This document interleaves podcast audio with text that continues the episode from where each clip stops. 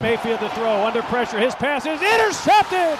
CJ Mosley picks it off. The Hayes in the barn, and the Ravens are in the playoffs.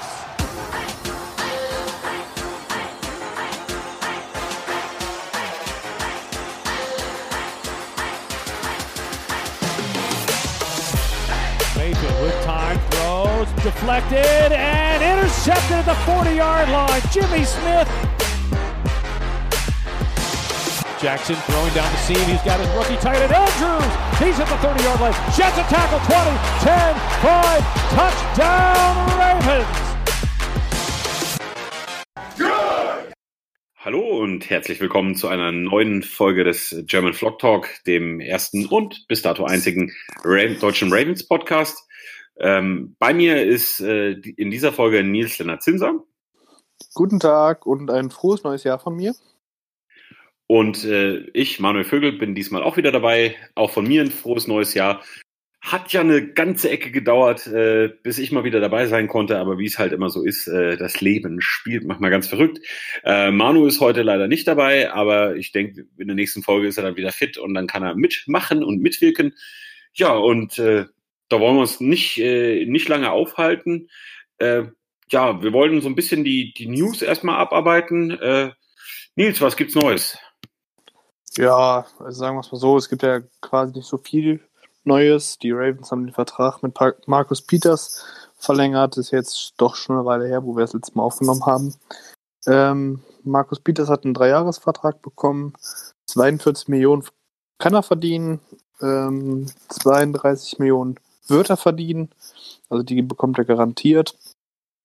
Ähm, ja, wir hatten ja schon mal in, im Vorbericht darüber gesprochen, oder bevor, äh, bevor wir aufgenommen haben, wie wir die ähm, ja, Verpflichtung bewerten oder auch jetzt den Dreijahresvertrag. Und ähm, ich bin sehr zufrieden, dass wir den halten können. Ich denke, er wird unser Secondary verdammt gut tun, auch mit den ganzen ähm, Big Plays, die er immer wieder produziert. Und ähm, ja, drei Jahre ist jetzt nicht Top Money, das, was wir rausgeworfen haben. Von daher solide Preis-Leistung stimmt. Ja, ich, ich wollte auch sagen, dass das hat er sich auch tatsächlich nachdem äh, er wirklich doch gute Leistungen gezeigt hat, sehr solide Leistungen auch tatsächlich verdient. Ähm, bei ihm ist es ja immer so ein bisschen, er, äh, er hat so seine, seine Momente, wo er, wo er einfach mal, ah, wo er ein bisschen zu spät ist und wo er mal nicht richtig gut äh, äh, zum Ball sich bewegt und so. Das, das hat er auch, auf jeden Fall, ja er hat seine Flaws im Spiel, aber ich meine, er ist halt trotzdem, und das muss man mal sagen, er ist ein richtig riesengroßer Playmaker, ja. Ja, und genau das, so einer fehlt halt bei uns in der Secondary, der, der die Bälle auch mal runterholt. Ich äh, erinnere nur mal an Pick Six gegen die Seahawks. Das ist ja so mit einer Turning Points in der Saison gewesen. Und ähm, ja, wie gesagt, ich bin ganz froh, dass wir für ihn getradet haben, vor allem für den Preis, den wir ja gezahlt haben. Ähm, kurzer Tipp am Rande, vergleicht mal die Stats von Jalen Ramsey bei den Rams und vergleicht die Stats von Marcus Peters bei uns. Äh, das sagen wir es mal so, haben wir den besseren Trade gemacht zum jetzigen Zeitpunkt. Von daher bin ich glücklich, dass wir ihn haben. Und ja.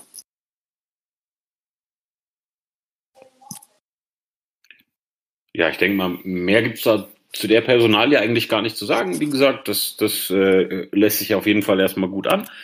Ähm, ja, bevor wir, bevor wir dann natürlich äh, zur, zur großen äh, Vorschau auf die, äh, auf die Partie gegen die Titans äh, kommen, äh, denke ich, wollen wir uns nochmal den Moment nehmen und ich denke vor allen Dingen du, Nils, äh, um nochmal über unsere O-Line und die Saisonleistung der O-Line zu sprechen.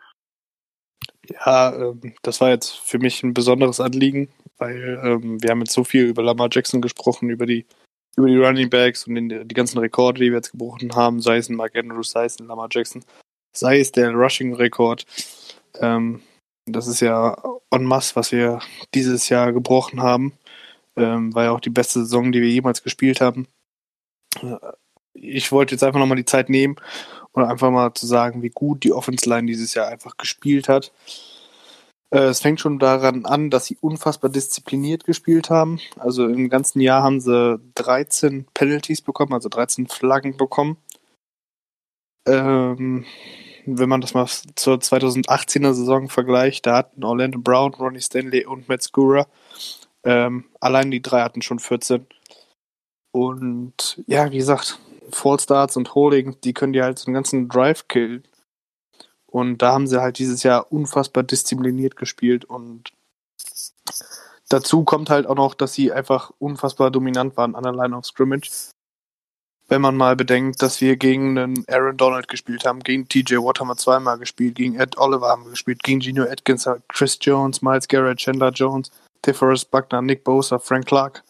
Das sind ja alles Top-Pass-Rusher und alle bringen ihre Stats aufs Board. Und alle diejenigen, die ich jetzt genannt habe, haben einfach gegen die Ravens ein 3-6 gemacht. Und das zeigt halt auch nochmal, wie gut die Offense Line dieses Jahr einfach war, wie mega die gespielt haben. Auch nach, dem, nach der Verletzung von Matt Gura keinen Schritt zurück gemacht. Und ähm, ja, von denen wird ja auch verdammt viel verlangt weil wir unfassbar viel spielen. Wir spielen Zone Read, wir spielen Zone, wir spielen Power, Pullen von allen Seiten. Also jeder, jeder Tackle, jeder Guard kann ja pullen. Und es wird so fast, unfassbar viel von der O-Line verlangt und sie setzen das einfach so perfekt um, dass sie einfach jetzt verdient hat, ähm, auch mal in den Fokus genommen zu werden und zu sagen, das ist eine ja, Top 3, Top 5 Offense Line in der NFL und maßgeblich Anteil an unserem Erfolg. Das darf man nicht vergessen. Ja, auf jeden Fall. Also das, das will ich schon nochmal unterstreichen. Ja, das ist, das ist wirklich äh, eine, eine heraus, also in meinen Augen eine herausragende Saison gewesen. Zumal äh, ich, ich habe nochmal drüber nachgedacht. Das war im ersten Saisondrittel. Ähm, da, da, wir kommen nochmal später auf die, auf die zwei Kollegen, aber ein Eagle und Dan Fouts äh, haben im ersten Saison drin, ich meine, es war gegen die Bengals, äh, so das bisschen runter, so ein bisschen runtergespielt und so, ja, gut, okay, also die hatten ja jetzt bis jetzt keine Gegner und so gut ist die O-Line nicht. Aber ich würde sagen, die Saison hat gezeigt, dass auch gegen die ganz, ganz starken Teams wirklich ein richtig gutes Spiel äh, drin ist, auf jeden Fall. Und äh, wo du die Spa Stra Strafen auch ansprichst, ich meine, äh, Marshall Yanda hat nicht eine Fleck in der ganzen Saison. Das ist gigantisch. Ja. Und äh, Stanley gehört dieses Jahr zum mit dem besten Tackeln der NFL. Ähm, ich hatte jetzt mal eine Stat gelesen, ich glaube, der hat irgendwie sechs Quarterback Pressures dieses Jahr zugelassen im, im ganzen Jahr. Das hat ein anderer Tackle, hat das in einem Spiel. Und Stanley hat einfach über 16 Spiele hinweg einfach grandios geblockt. Und ähm, ja, der Junge, der spielt dieses Jahr unfassbar gut. Ja, und äh, das freut mich richtig. Wie gesagt, und man darf es halt bei dem all, allen Erfolg, den wir jetzt gerade haben, darf man einfach nicht vergessen, was für eine Rolle ja, die Offense Line spielt. Und ähm, wie gesagt, wir werden ja nochmal äh, in Zukunft nochmal einen Saisonrückblick machen, um auch da auf die einzelnen Positionsgruppen einzugehen. Aber wie gesagt, das war mir jetzt besonders wichtig, dass äh, die Offense Line da auch einfach ähm, ja, Aufmerksamkeit bekommt und ähm, wurde ja auch gut belohnt. Ne? So ist das. Wir müssen, da fällt mir gerade ein, äh, wir müssen unbedingt äh, in dieser Folge dann auch auf jeden Fall nochmal unsere Bold Predictions auspacken und unsere Vorhersagen. Ich glaube, die waren alle etwas konservativer als das, was am Ende rausgekommen ist, zumindest was die, was die äh, Siege und Niederlagen angeht. Aber das, das wird auch nochmal spannend, wenn wir das nochmal aufrollen. Ja, also nur zur Info. Äh, Lamar Jackson hat all, all seinen Offenslinern eine Rolex-Uhr geschenkt. Ähm, ich glaube, Bradley Boseman war es, der gesagt hat, ich habe bisher nur Welt, äh, so Fake Rolex getragen und er war ganz stolz, dass er jetzt eine richtige Rolex am Handgelenk hat. Äh, ja, fand ich ganz witzig und das zeigt auch nochmal, was für ein guter oder ein Great Guy, Great Locker Room Guy, sagt man ja gerne, ähm, Lama Jackson ist, dass er einfach weiß, okay, bei welchen Leuten er sich bedanken muss für diese herausragende Saison, wo er höchstwahrscheinlich ein MVP sein wird. Und ähm, ja, ähm, da seine, seine fünf Vorderleute nicht vergisst. Machen ja viele Quarterbacks, aber gerade für einen Rookie im zweiten Jahr finde ich das schon äh, doch dann besonders Rookie äh, für einen Quarterback im zweiten Jahr. Ja, vollkommen richtig. Also wie gesagt, ist, ist auf jeden Fall, zeigt, was, was er aber auch für ein Teamplayer ist. Das muss man halt auch mal sagen. Und ich, ich glaube, man, man sieht es ja auch insgesamt auch, auch, ich meine, ich bin, ich bin immer so ein bisschen skeptisch, was so Social Media Postings angeht und so. Aber man, man sieht es ja auch. Ich meine, die, die unterstützen sich, die freuen sich. Ich, es gab, es gab ja auch Mitspieler, die sich für Markus Peters gefreut haben, dass er einen Vertrag unterschrieben hat. Und der Coach rennt mit den Klamotten rum von den Spielern und so. Das, das ist, das ist alles irgendwie, das passt, das ist, stimmt dieses Jahr einfach. Ja, ist besonders. Das Gefühl habe ich auch. War jetzt quasi die perfekte Überleitung, dass wir auf die Playoffs gucken können. genau so ist das, was Besonderes. Ja, äh, was gibt's? Wie, wie fangen wir an? Ja, selbst die Orioles haben auf Facebook ihr, wo wir schon bei Social Media sind, ihr Logo in lila getränkt. Es geht also jetzt endlich los mit den Playoffs. Ich weiß nicht, wie es die geht, aber ich bin mega heiß auf das Spiel. Oh ja, ja auf jeden Fall. Heimspiel. Ich würde sagen, sorry, sorry. Nö, Heimspiel, zu Hause, First Seed. Also, es ist alles angerichtet. Dunkel. Primetime. Also, Lamar Jackson hat ja unfassbar gute Stats in der Primetime. Keine Interception, hat alle drei Spiele in der Primetime gewonnen. Alle drei Spiele quasi dominiert. Äh, ja. So ist das. Ja, bevor, bevor wir so ein bisschen äh, besprechen, äh, wie es im Spiel aussieht, mal noch so ein paar äh, Key Facts. Äh, der Ref dieses äh, Spiel ist Bill Winovich. Gibt es zudem irgendwelche Auffälligkeiten, irgendwas, was du noch loswerden wolltest? Nö, ist ein erfahrener Hengst. Ich glaube, der ist jetzt in seiner 14. NFL-Saison. Ich glaube, der hat uns auch gegen die Steelers gepfiffen, ähm, Woche 17 ähm, ja, ist ein erfahrener Junge. Ich hoffe, ich hoffe, dass da keine gravierende, spielentscheidende Fehlentscheidung der Refs kommt. Das glaube ich nicht. Ja, nee, kann ich, also ich, ich hoffe ja, dass quasi in den Playoffs die Besten äh, wirklich zum Einsatz kommen, weil man, ich denke, man muss ja auch nochmal klar sagen, das war teilweise grauenhaft diese Saison. Ich hoffe auch, dass das, also ich will nicht ausschweifen, aber ich hoffe, dass das nochmal irgendwann aufs Tableau kommt, weil äh, also was, was diese Saison wirklich grauenhaft. Aber gut, ja. wollen, wir, wollen wir uns nicht damit aufhalten. Nee. Ja, das Spiel äh, geht los, 2.50 Uhr Sonntag früh, äh, läuft 2.15 Uhr, ja, ähm, läuft auf CBS. Äh, wir hatten es gerade schon mal äh, angerissen, Ian Eagle und Dan Fouts zum sechsten Mal diese Saison. Also man könnte fast sagen, wir hätten davon genug. Äh, ich sage ja immer, die zwei sind jetzt vorsichtig formuliert nicht meine Favoriten, wenn es um Kommentatoren in den Staaten geht. Teilweise wirklich total off und sie haben überhaupt keine Ahnung, was im Spiel passiert teilweise. Ja, da gebe ich dir vollkommen recht. Ähm, das sind so die Kommentatoren, wo, also ich bin ja immer ein großer Fan von Originalkommentator weil man sich die Deutschen dann teilweise dann, ja, auch wenn es den einen oder anderen guten Experten gibt, aber in Deutschland habe ich nicht so das Gefühl, dass sie die Emotionen weitergeben können. Ähm, aber Ian, Ian Eagle and Dan Fouts, ach, da ist es wirklich eine Alternative, ran zu gucken oder ran NFL. Äh, weil gerade Dan Fouts, ich habe noch nie einen gehört, der so sehr die Ravens hatet und so schlecht über die Ravens spricht, obwohl gerade so ein Lama Jackson diese Saison jeden Kritiker einfach bewiesen hat, dass das kann. Und so der also jeden also Kritiker also Katastrophe. Bis auf, ja. bis auf ihn. Also das, das, das ist auch immer so genial, wenn, also ich, ich, ich war es gegen die Bengals auch oder so.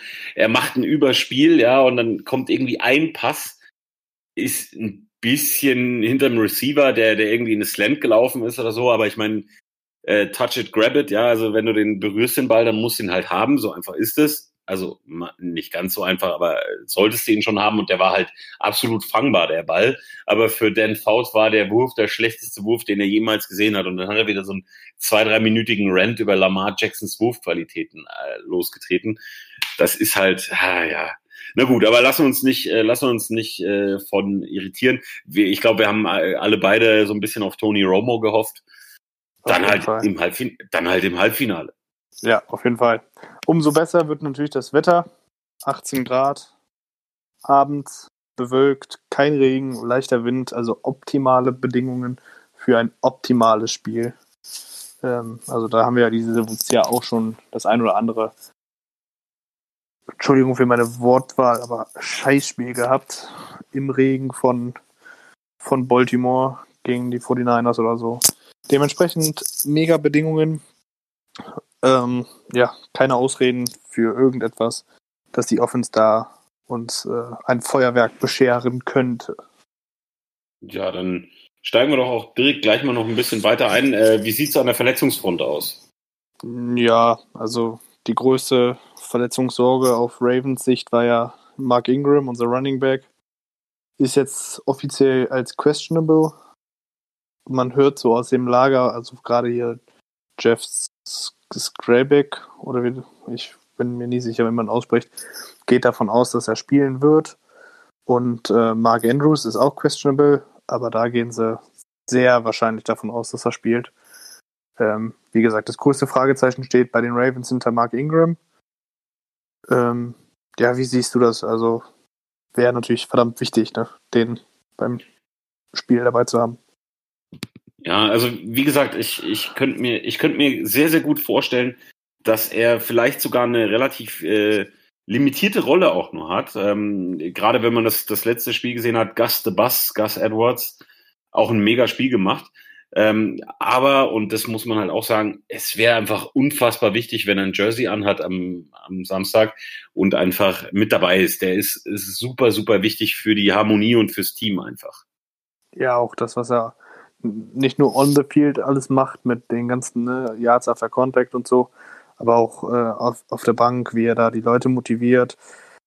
Ja, ne, er ist ja so der, der X-Faktor, was äh, ja Hype reinbringen bringt. Also wenn man da sagt, an der Seitenlinie komm meet me outside of the bank, wenn äh, jemand der Meinung ist, dass die Ravens nicht das beste Team sind. Ähm, ja, wie gesagt, schon allein deswegen ist er auch echt verdammt wichtig, um die Spieler dann auch mitzuziehen mit seinem, mit seinem Feuer, was er hat. Auf ja, Titans. Wie, wie gesagt, oh, sorry. Ja, wie gesagt, und ich, ich gehe aber davon aus, er wird, er wird das Jersey anhaben. Er wird auf jeden Fall mal dabei sein. Ob er dann wirklich so viele, so viele Touches, Touches bekommt, weiß ich noch nicht. Mal gucken. Hängt natürlich auch, und das muss man mal ganz klar sagen, auch vom Spielverlauf ab. Ich meine, wenn du, wenn du das, äh, das äh, Spiel einfach von vorne weg gut gestaltest, ich glaube, wir gehen dann nachher auch nochmal drauf ein. Äh, wenn der Spielverlauf für uns gut läuft, dann wird er nicht so viele Carries bekommen, weil du dann einfach sagst, okay, dann brauchst du ihn im Halbfinale. Ja, deswegen äh, mal gucken, was da wird. Ja, wie sieht's bei den Titans aus? Ja, die Titans, die ähm, haben schon zwei Spieler abgeschrieben, sag ich jetzt mal. Also die sind out. Das ist einmal der Wide Receiver Adam Humphreys, das ja, ist ihr Slot Receiver. Und ähm, Jayon Brown, ihr Linebacker. Und gerade Jayon Brown kann den richtig wehtun. Also das ist mit Abstand ihr bester Cover-Linebacker. Ähm, sein, sein Ersatz gegen, gegen die Patriots war Weasley Woodyard. Und er hat irgendwie drei, bei drei Targets drei Catches zugelassen für 30 Yards. Ähm, ja, wie gesagt, gerade J.O. Brown ist ein Riesenverlust für die Titans. Ähm, und das wird auf jeden Fall ein Matchup, was die Ravens jetzt attackieren werden. Da bin ich mir ganz sicher, gerade mit Mark Andrews, mit Hayden Hurst und mit Nick Boyle, ähm, muss er halt jetzt wirklich den Verlust da auch dann, auch wenn ich es ungern sage, den Verlust muss er dann auch wirklich attackieren. Ähm, ich bin ja wirklich so ein Mensch, ich sage ja immer, ich will gegen die Besten spielen, ich will mich mit dem Besten messen und dementsprechend äh, freue ich mich dann nicht über eine Verletzung. Ähm, weil am Ende heißt es ja dann wieder, ah, die Titans, die hatten Verletzungssorgen und so. Deswegen äh, bisschen schade, dass sie nicht mit ihrer besten Defense aufs Feld kommen können. Für uns natürlich jetzt in dem Matchup ein kleiner Vorteil, gerade weil wir auch viel über die Bitte gehen, viel über die Titans spielen. Ähm, ja, wir gehen gleich nochmal aufs Taktische ein, aber ich gehe davon aus, dass, dass gerade die, der Verlust ähm, attackiert werden wird. Auf jeden Fall, zumal, äh, wenn du dir das Spiel gegen die Pets angeguckt hast, sie waren auf jeden Fall auch in der Mitte sehr, sehr offen teilweise. Und äh, da, ja, dann, man, und dann, ich, ich meine, die, die, die, die, sorry, die Patriots sind ja jetzt auch nicht dieses Jahr die Monster Offense gewesen und haben aber sehr, sehr konservativ äh, das Ganze vor sich behalten. Also Mitte ist wahrscheinlich ein guter Punkt. Genau. Äh, dann lass uns ja auch direkt in die Taktik reingehen. Ähm, was wir erwarten. Ähm, spannendes Matchup wird natürlich die Offense der Titans gegen die Defense der Ravens. Ähm, ja, ich weiß nicht, ob du das Spiel Titans gegen Pats gesehen hast, aber Derrick Henry hat die Patriots ja quasi überlaufen. Und das war, das war Wahnsinn. Also ich, ich muss mal eins sagen, was der, was der noch Yards gemacht hat nach Tackles, das war Wahnsinn. Also da, der hat er teilweise drei, vier Tackles äh, und die haben ihn nicht runtergekriegt. Das war unglaublich. Also der Mann, da muss man, er hat ist ja auch äh, Rush Leader diese Saison. Der ist wirklich gut. Ja, und der hat ja quasi das ganze Spiel alleine gewonnen. Also die ähm, Titans, die haben in dem ganzen Spiel haben sie 272 Yards gemacht und Derrick Henry hat von diesen 272 ja schon fast 200 Yards alleine gemacht. Also äh, das sagt ja viel dann über ihn aus. Und die Ravens, die hatten ja schon in dieser Saison die ein oder anderen Probleme gegen die gegnerische Rush Offense. Also ich erinnere nochmal an das Spiel gegen die 49ers, wo dann Raheem Mostert für, ich glaube, 140 Yards gelaufen ist.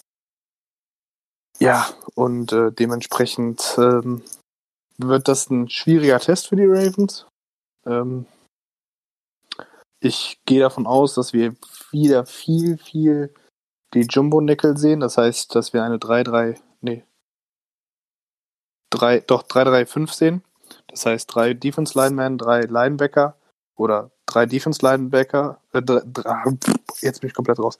Drei Defense Liner, zwei Outside Linebacker, ein Inside Linebacker und halt die fünf Cornerbacks oder fünf DBs, um halt wirklich den Run zu stoppen an der Line of Scrimmage. Äh, Pecco hat da gut gespielt, Brandon Williams sowieso, der ist mit einer der besten Runstopper in der NFL. Äh, Pierce und gerade mit der 3-3-5 versuchst du halt wirklich den Run zu stoppen. Die Ravens spielen liebend gern die 2-4-5. Ähm, aber man hat halt auch oft gesehen, wenn der Gegner uns überlaufen hat, dass Martin Dell dann in der zweiten Halbzeit oft auf die Jumbo-Nickel mit der 3-3-5 zurückgegriffen hat. hat. Ähm, Wäre jetzt für mich auch eine Überlegung wert, da auf die 3-3-5 zurückzugreifen, um halt wirklich den Titans keine Löcher oder Derrick Henry keine Löcher zu geben.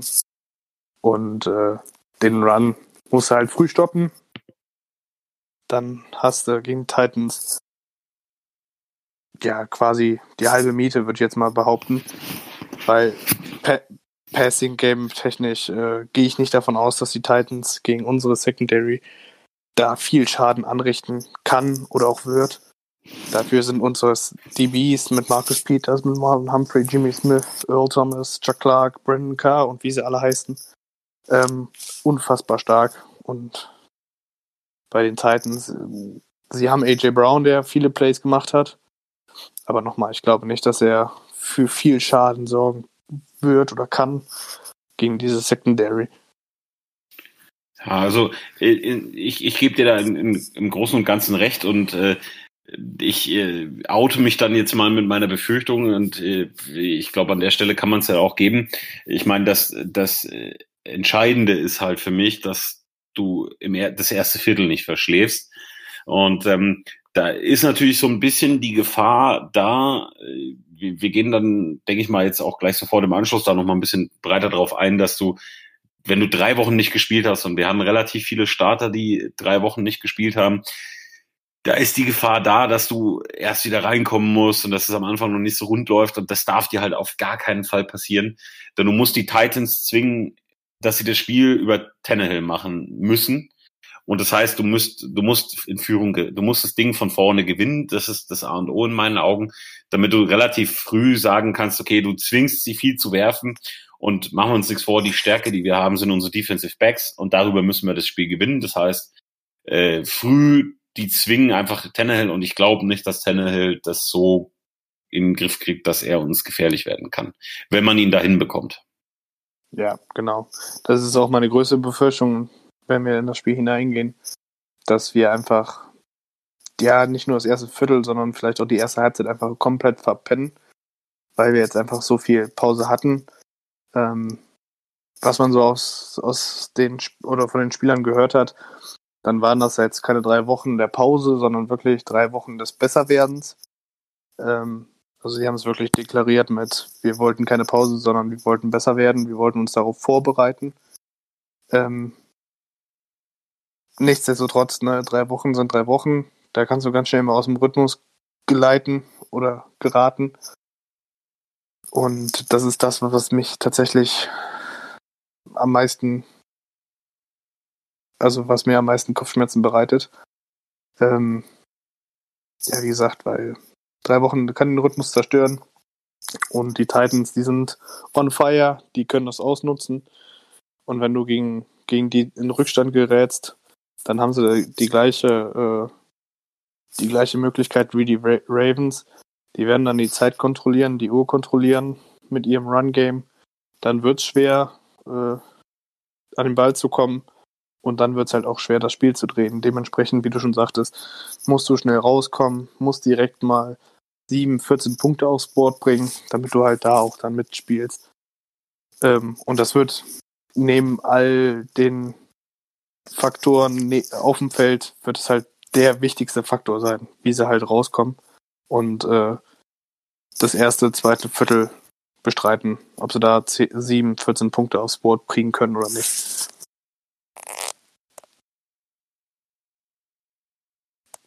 Ja, auf jeden Fall. Also wie gesagt, du musst halt das, das wird, also ist, ist der Schlüssel einfach für mich zum Sieg, dass du das Spiel von vorne gewinnst. So einfach ist es. Und wie gesagt, man, man muss halt, man muss halt gucken, wie gesagt, äh, dass du gleich da bist, punkten, punkten, punkten. Und dann, wie gesagt, ich, ich kann mir einfach nicht vorstellen, dass die, wenn sie über Tannehill gehen, das Spiel dann ziehen können auf die Art und Weise. Und sobald du Henry, da, also quasi darüber aus dem Spiel genommen hast, könnte das ein deutlicher Sieg werden, aber die Gefahr ist natürlich da, dass du es verpennst und dann wird es übel. Genau. Ähm, ja, drehen wir mal den Spieß um. Defense Titans gegen Ravens Offense. Ähm, übrigens Super Bowl Matchup von 2013. Äh, quasi äh, wieder, also wieder Auferlebung damals DC, Dean Peace bei den Ravens und OC Greg Roman bei den 49ers. Dieses Jahr ist es halt Dean Pease, Defense Coordinator bei den Titans und Greg Roman Offense Coordinator bei den Ravens. Ähm, er ist nochmal so ein witziger Nebenfaktor. Ja, was sagen wir zu Titans Defense? Ähm, ja, ich habe ja eben schon den Verlust von Jaron Brown ja nochmal näher erläutert. Äh, die Front ist gut. Also es wird auch jetzt kein Spaziergang. Die Cornerbacks, vor allen Dingen mit Logan Ryan und Adoree Jackson, äh, sind sehr gut. Also auch da wird schwer für die Wide Receiver, sich freilaufen zu laufen. Ist halt wirklich wieder,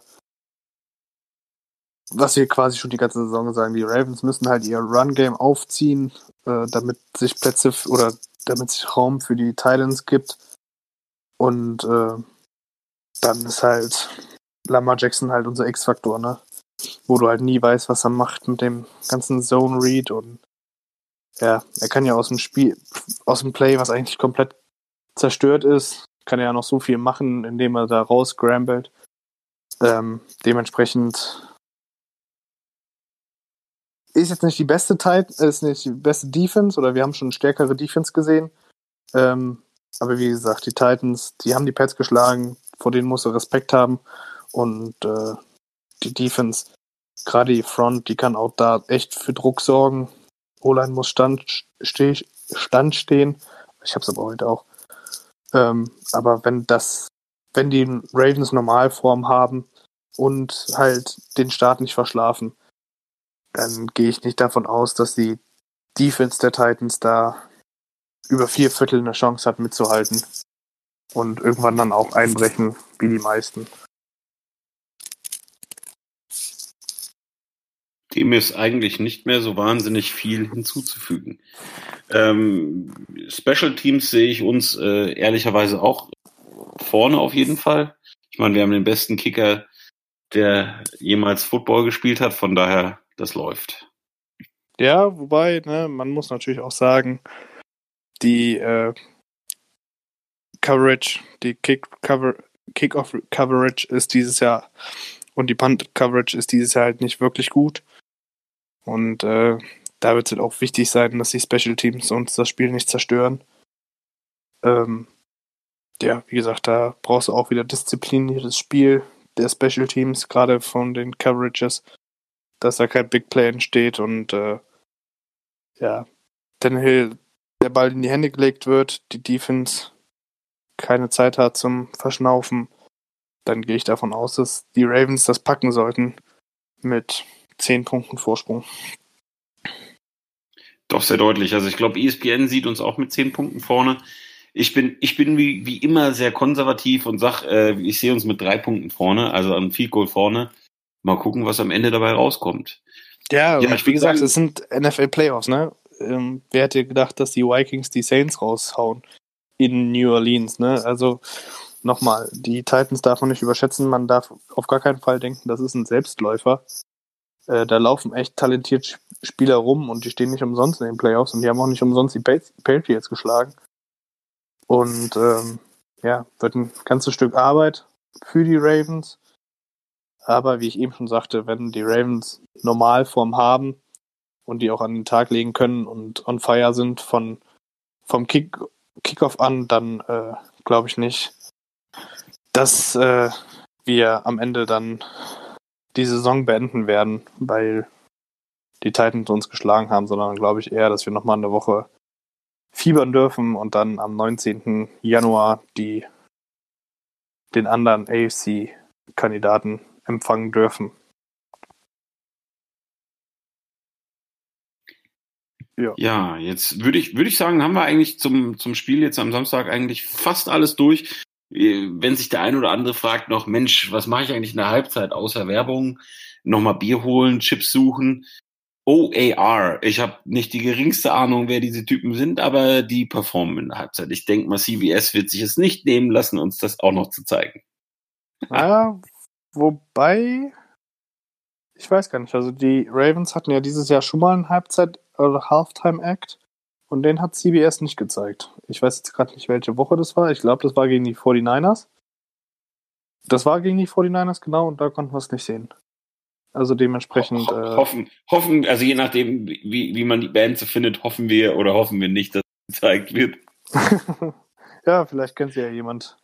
Dann kommentiert gerne und sagt uns, ob's, ob wir sie uns anhören sollen oder nicht. Äh, ich bin offen für neue Musikrichtungen. Alles klar. Ja, dann lass uns doch mal einen kleinen Blick riskieren auf die anderen Spiele, die so äh, stattfinden. Am Sonntag, nee, stimmt gar nicht. Am Samstag um kurz nach halb elf spielen die Vikings bei den 49ers. Wie siehst du das Spiel?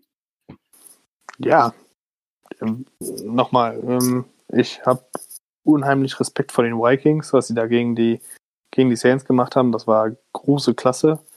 Damit hätte ich, also für mich war eigentlich Viking Saints das deutlichste Spiel der Wildcard, wo ich dachte, jo, die Saints packen das locker. Ähm, aber auch hier so leid es mir für die Vikings tut und äh, so sehr ich mir wünschen würde, dass so ein Underdog es schafft, die 49ers, die sind in allen Belangen zu stark, sei es im Pass Rush, äh, die Line of Scrimmage, werden sie da be, ja, äh, dominieren und äh, auch die Offense mit ihren ganzen Run-Konzepts wird die Defense so sehr verwirren, dass das ein deutlicher Sieg für die 49ers wird.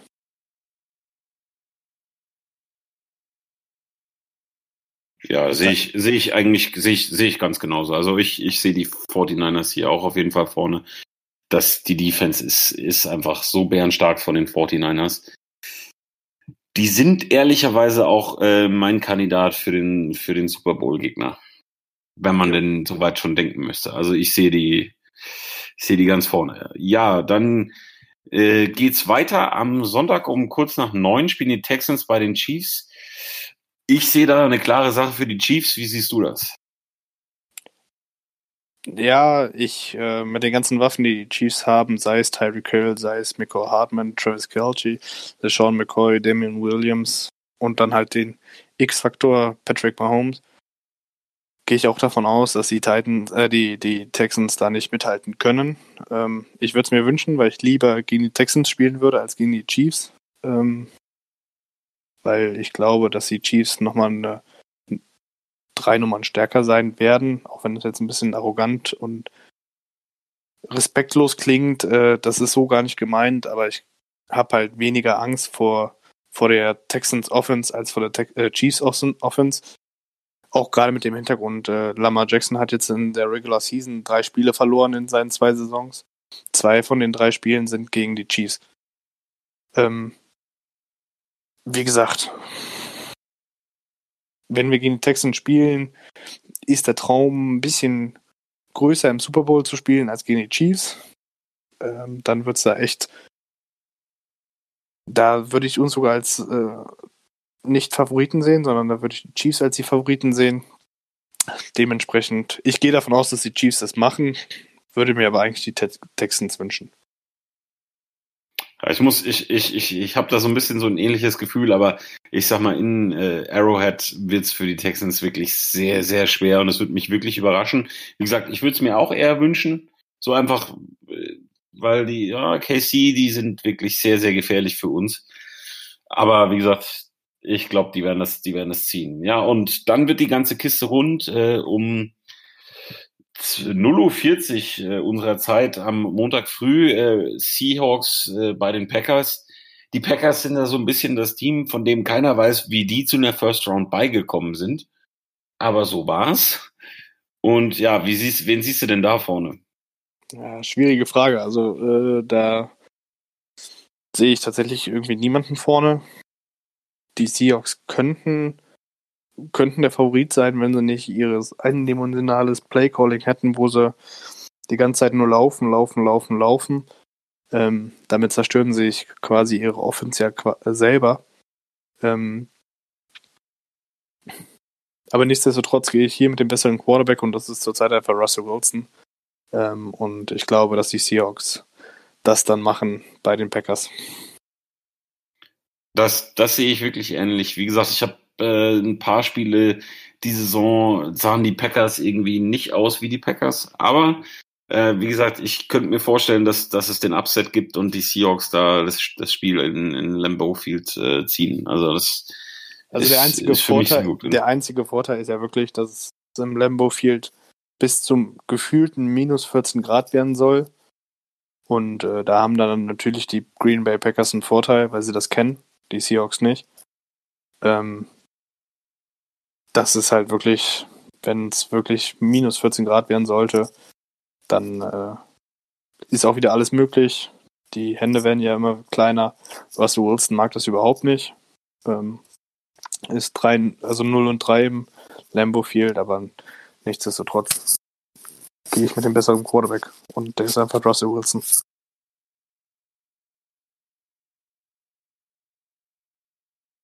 Ja, alles klar. Dann ähm, gibt es noch irgendwas, was du, was du noch loswerden wolltest, ganz zum Schluss?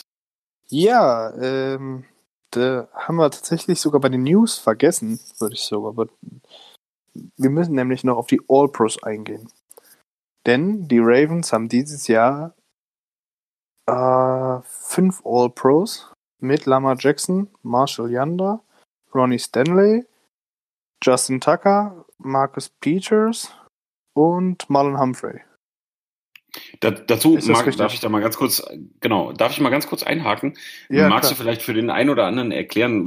Ich glaube, nicht, nicht jeder ist Firmen und, hat damit gleich, gleich äh, eine Idee oder verbindet damit gleich eine Vorstellung. Kannst du mal ganz kurz nochmal den Unterschied zwischen All Pros und äh, zum Beispiel dem Pro Bowl erklären? Weil es gibt ja auch den Pro Bowl ja, und klar. was ist da der Unterschied?